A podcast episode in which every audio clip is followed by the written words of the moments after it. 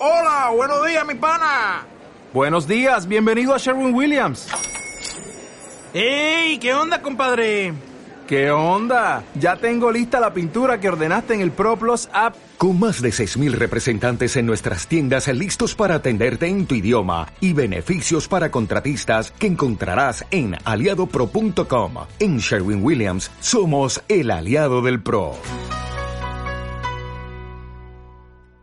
Vamos al, al, tema político que se estuvo hablando mucho en estos días, la posibilidad que desde el oficismo se este, lleve a, la, a, una suspensión de, las pasos. Algunas provincias, de hecho, han dado pasos en este sentido. Situación política en general, en medio de todo lo que pasó después del atentado de Cristina, está en línea Luis Juez, senador de Juntos por el Cambio, candidato también en su provincia, para poder hablar con nosotros. Perfecto, senador, ¿cómo está? Buen día. ¿Cómo anda, Luis? Bien, Pablo, ¿cómo va? ¿Cómo está? Buen día. ¿Qué tal? Muy bien, muy bien. Gracias eh, por esta charla. Eh, Luis, bueno, vamos a arrancar por el, tema paso. ¿Usted cómo ve esto? ¿Es, eh, ¿Es posible que se avance con una suspensión de la paso? El otro día hablamos con Miguel Pichetto, que él, digamos, este, conoce muy bien al peronismo, además, ¿no? y nos dijo, van a querer suspender las pasos, no tenía ninguna duda. Y lo dijo como hace un mes. Y daría la sensación que va todo hacia esa dirección y todo lo que genere mm, desconcierto, pésima calidad institucional, todo lo que sea y tenga valor a trampa, eh, siempre el peronismo le viene bárbaro. Cuando el peronismo ve que las cosas, la barcaza le zozobra, ellos eh, pretenden que el río todavía esté más revuelto, porque ahí sí siempre tiene ganancia el pescado.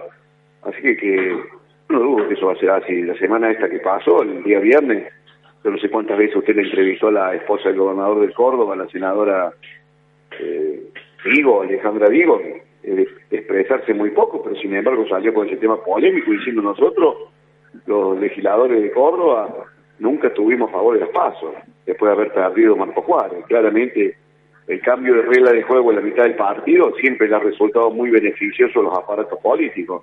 Así que yo no descartaría que vayan con una maniobra de esa. ¿eh?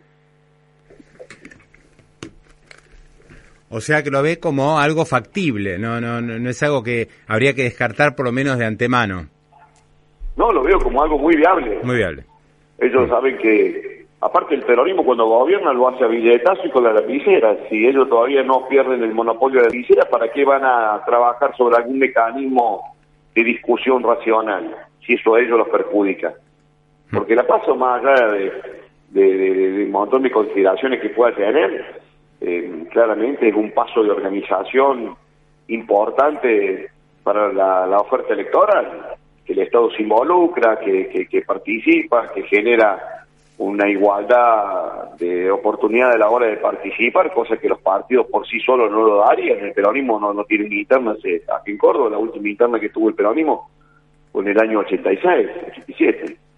Sí, uno, uno puede entender, digamos, una lógica detrás de suspender las pasos desde el punto de vista de lo que se gasta, que la mayoría de las pasos son testimoniales. Ahora, acá creo que es obvio que hay una intencionalidad de embarrarle la cancha a la oposición que precisa las pasos para dirimir y determinar quién va a ser el candidato. Se le va a dificultar mucho juntos por el cambio definir candidaturas sin paso.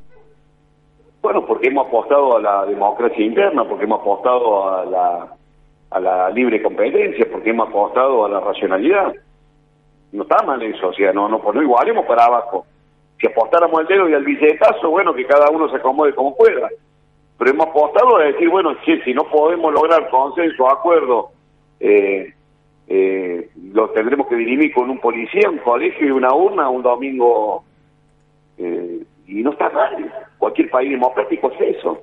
Ahora, si las cosas las vamos a dirimir conforme que tenga más billetera, te atropella, te llevo por delante, tengo la lapicera, la, la armo como yo quiera, bueno, esa es la historia del peronismo en la República Argentina. Y no es una apreciación de la mía, es una apreciación con profundo contenido histórico, así funciona. Hmm. Pero eso no tiene nada que ver con la calidad democrática, o sea, anular las pasos, poner sistema de, de, de lema, todo eso atenta contra cambiar los sistemas electorales en la mitad de regla de juego. Si no, pero el tema del costo está bien. Poder decirle, señores, ¿saben qué? El Estado no va a financiar los votos, así que cada partido deberá financiar. Bueno, ya ese es un tema que saca un problema de encima. Ahora, ¿cómo, cómo te desentendes de un proceso de fiscalización, de selección, que tiende y pretende siempre mejorar la calidad de la oferta electoral? ¿Por qué? Porque te conviene generarle un conflicto a, a la oposición. Porque el peronismo no va a ir a una interna. No. Si Cristina, eh, los, ingleses tienen la reina y ustedes están discutiendo ahí si esa monarquía genera o no recursos. La reina nuestra es para pérdida, no, no, generamos una moneda. Ahora están preocupados por lo que puede salir un paso. Y si empiezan a ahorrar en otra cosa. Mm. Eh, ¿Usted cree, Luis, que Cristina va a ser candidata?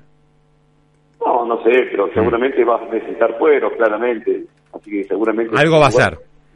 Algún lugar de la lista va a ocupar. Pero lo mm. que no ha perdido y al contrario ha concentrado es la centralidad en la toma de decisiones. Entonces, si ha tomado la centralidad en la toma de decisiones, claramente el peronismo lo tiene a sus pies, ha domesticado inclusive hasta los más rebeldes. No hay un gobernador que se le oponga para que ella va a querer un mecanismo que le permita que, que por ahí alguien le pueda plantear una lista a nivel nacional y, tiene el monopolio de la pincera. Pero bueno, es un salvajismo, uno no puede vivir tolerando porque a los salvajes el salvajismo le cae como anillo al dedo, sea la mecánica con la que resolvamos los conflictos. eh, Luis, ¿y qué, qué eh, le pareció la reaparición justamente de Cristina eh, con curas villeros este, y después pidiendo recen por mí? No, patético, patético. Yo quiero ser responsable, pero ¿cómo olvidarse cuando Cristina decía si algo me pasa, miren al norte? ¿Se acuerda cuando decía eso? Sí, perfecto. Entonces uno se imaginaba la CIA, qué sé yo, el Mossad, Al Qaeda, la KGB, el M16, la banda de los copitos. Muy berreta todo. Todo muy berreta. Esto habla de la de el nivel de, de berretismo con el que este país se maneja, ¿no?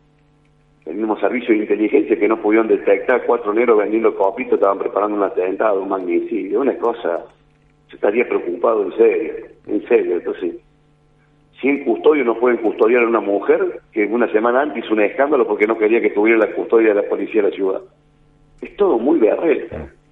Y su aparición mística, eh, es todo es todo, es todo una gran puesta en escena es una película que, que, van rodando. Uno gustaría que se profundizara al fondo la investigación y se determinaran responsabilidades y, y, tuvieran sentado ahí los responsables de la seguridad por, por ella y por el que vaya a venir y por el que tenga sí, sí, más vale.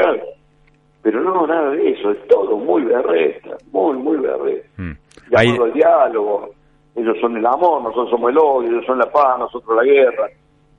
Y bueno, ¿por qué no empiezan hablando estupideces? Dame no al Senado a discutir, qué sé yo. Es todo muy, una gran puesta en escena, ¿cómo no voy a decirlo? Si me equivoco pido disculpas, pero la verdad que tengo la sensación de que es todo una gran puesta en escena. Hmm. No, no, por eso, por eso le pregunto, porque realmente fue impactante, ¿no? Este, escuchar a la vicepresidenta hablar de recen por mí, poniéndose como en otro lugar en algún punto, ¿no? Este... No, no, pero ella tiene que rezar por todos nosotros ella toma decisiones que nos involucre a todos nosotros, nosotros no hacemos nada que a ella la perjudique, pero ella sí, todos los días toma decisiones, ella y su aparato político, que perjudica, que nos humilla, que nos pone en el fondo, que nos mata de hambre, que de inseguridad. Ella habla de su seguridad, con quién custodia, con la federal, con la ciudad, con la, con, con, la AFI. Y ¿sabe lo que es vivir en un barrio acá en Córdoba? ¿Sabe lo que significa? Mira esa piba que salió a pasear por el perro y reventaron la cabeza con una mancuerna. Decía, recen por mí, ¿quién reza por nosotros? Hmm. ¿Quién reza por el ciudadano común que hmm. no tiene laburo, que no tiene trabajo, que no tiene educación, que está ha perdido absolutamente el norte? ¿Cómo hacemos para que nuestros hijos no se nos vayan? ¿Quién reza para que nuestros hijos entiendan que se tienen que quedar en este país a pelearla? Ahora nosotros tenemos que rezar por ella. eh, Luis, ¿usted cree, y para cerrar, cree que el, el año que viene el kirchnerismo va a sufrir una derrota? ¿No? Porque uno dice, bueno, la, la, cosa está mal, tenemos inflación de 100%, hay un deterioro social muy grande, pero bueno, eh, está abierto el escenario electoral, todavía no sabemos muy bien quiénes van a ser los candidatos. ¿Qué, qué sensación tiene sobre el resultado o de lo que puede pasar el año que viene? No, yo no subestimo nunca a nadie, mm. nunca a nadie. mucho más con un país que tiene el 50% de pobreza, más del 40 y pico por ciento de marginalidad, donde hay un montón de gente que hoy está viviendo un programa social. Yo lo veo acá en la ciudad de Córdoba, acá ha habido elecciones en el centro vecinal, el aparato político, comprando gente, entregando plata, lo viví Marco Juárez hace dos domingos atrás. No, yo no subestimo a nadie, no, estos tipos están desesperados. Esta gente, por, por, no perder el poder, es capaz de hacer cosas, Pablo, que, a ninguno de nosotros se nos cruzaría, que no lo haríamos hasta por, por porque nos haría florito. Esta gente no tiene esos límites, así que yo no subestimo a nadie. Que la vara la han puesto muy baja, no tengo ninguna duda, y que eso hace que algunos crean que es un trámite el año que viene, tampoco tengo ninguna duda.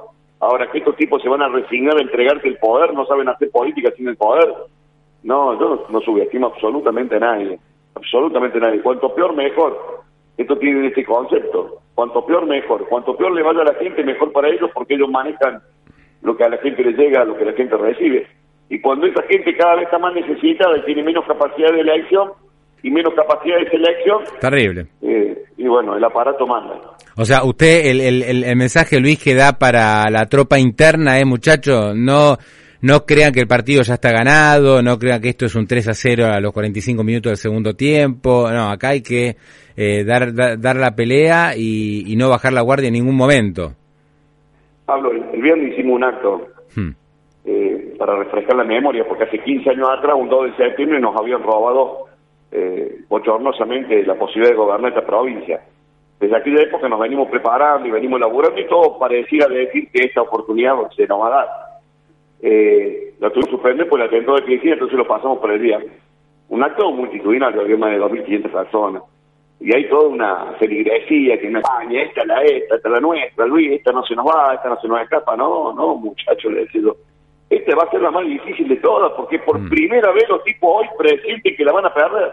Mm. Por primera vez el peronismo en Córdoba sabe que, se le viene negra la cosa y que entonces van a van a apelar a cualquier cosa. Se imagina, no estoy contándole en la radio a usted lo que yo no le digo a mi gente. Estoy convencido que estos tipos cuando se trata de poder hacen cualquier cosa para no perderlo, así que no hay que relajarse.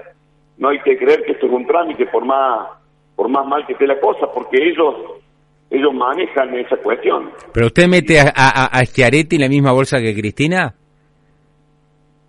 Sí, el peronismo cuando pelea el poder, el peronismo tiene en eso tiene un ADN, ¿no? Después tiene matices. Mm. Puede ser un poco más educado. Si no, les cuento lo que hicieron el Marco Juárez. El Marco Juárez se juntó el tinerismo con el izquierdismo y, y, le robaron una candidata al PRO para llevarla como candidata intendente porque era la mujer que más me haría. Esa experiencia la desarrollaron hasta el viernes, hasta el viernes. El domingo eh, 11 de septiembre, el día de la elección, hasta las 7 de la tarde, con operación en todos los medios de comunicación diciendo que habían ganado la elección. Después perdieron por 18 puntos. Hmm. Sí, son iguales, maestro. Y hmm. se lo dice, no soy el hermano de chica, ¿eh? no soy un gorila, así que a mí no me ponga en ese zoológico. Lo conozco desde la primera hora. Cuando el peronismo disputa poder, es salvaje. No tenga ninguna duda. Y ahí no hay no hay distingo derecha, izquierda, kirchnerista, izquierdista. Cuando el peronismo disputa poder, lo hace como no lo hace nadie.